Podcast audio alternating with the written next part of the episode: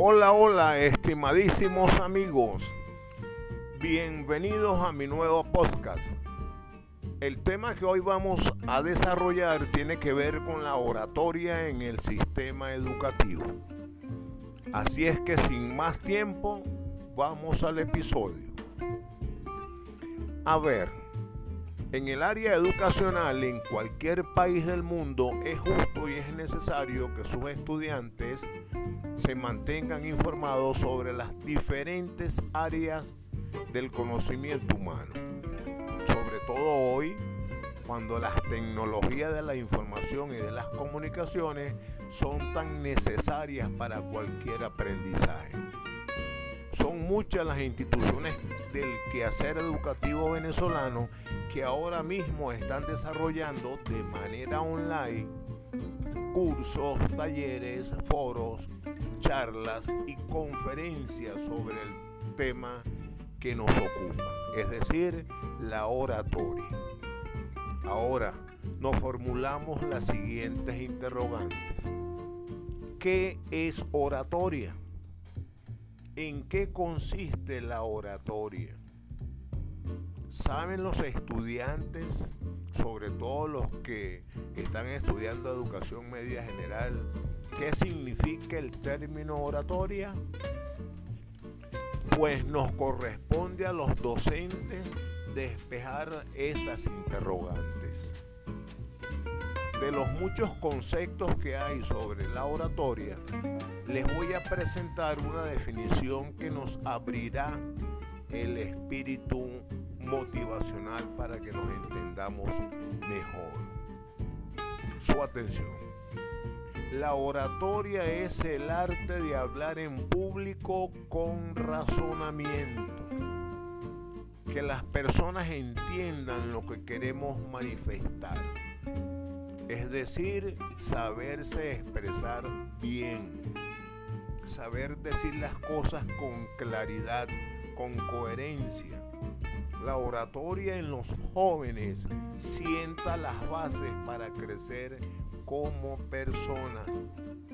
La oratoria vista en sus diferentes definiciones conduce al estudiante a ser mejor ante el resto de sus compañeros, incluso ante la sociedad en la cual se desenvuelve.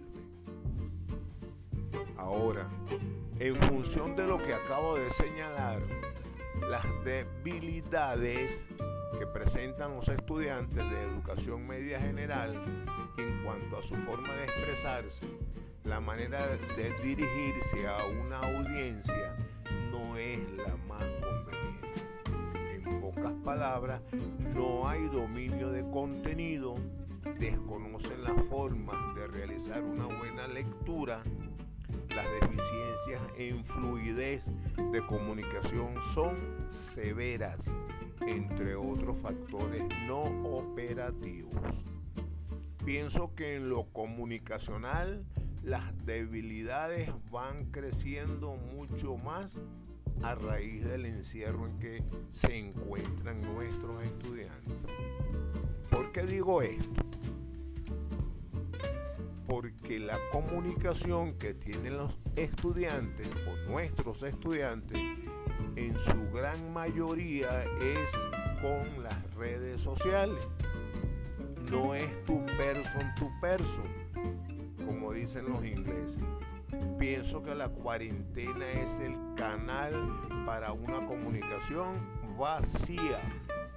Un ejemplo de ello, muy sencillo, cuando envían algún mensaje de texto o de voz a un amigo, los errores son garrafales. Dicho en otras palabras, el teclado y la pantalla los absorbe y además los bloquea. Bien, expresado muy brevemente lo anterior, debemos incentivar a los estudiantes, sobre todo a los que van a cursar carreras universitarias. Hay que frenar las debilidades, obviamente comunicacionales. Deben adentrarse en el área de la oratoria y que se destaque destaquen con eficacia en las especialidades que han elegido para ser un profesional de alto quilate. No hay otra. Pues tenemos otra pregunta que vale la pena formularse. ¿Cuáles son las herramientas básicas para expresarse bien? Es fundamental. Yo las llamo la lectura silenciosa y la lectura hablada. Silenciosa para un análisis concentrado de lo que leen, que haga chocar, entre comillas, las neuronas. Y la lectura hablada en voz alta para que se aflojen las cuerdas vocales, por llamarlas de alguna manera. Otra herramienta que considero necesaria es que haya voluntad, voluntad propia para la práctica que requiere la oratoria. Obvio que hay muchas formas o técnicas de tener una buena oratoria.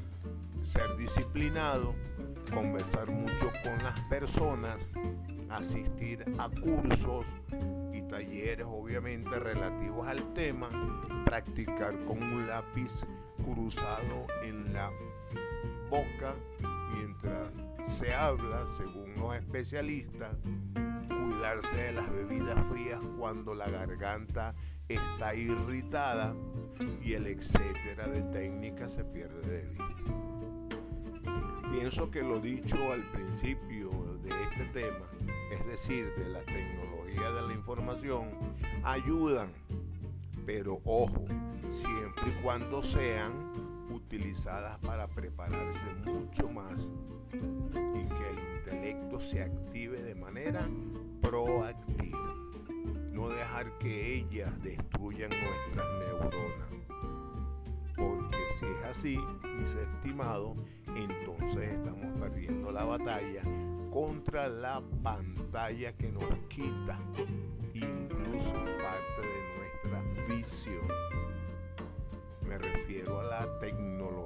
comunicación innecesaria y perjudicial. Debemos ser asertivos, utilizar la inteligencia emocional, tener la autoestima alta, no abandonar los valores morales, entre otros elementos necesarios para ser un artista en la oratoria. En conclusión, creo que para ser un buen orador, para ser un artista, como dije anteriormente, en la oratoria, debemos adentrarnos en el campo de la sabiduría y que nos documente para ser efectivo ante los demás.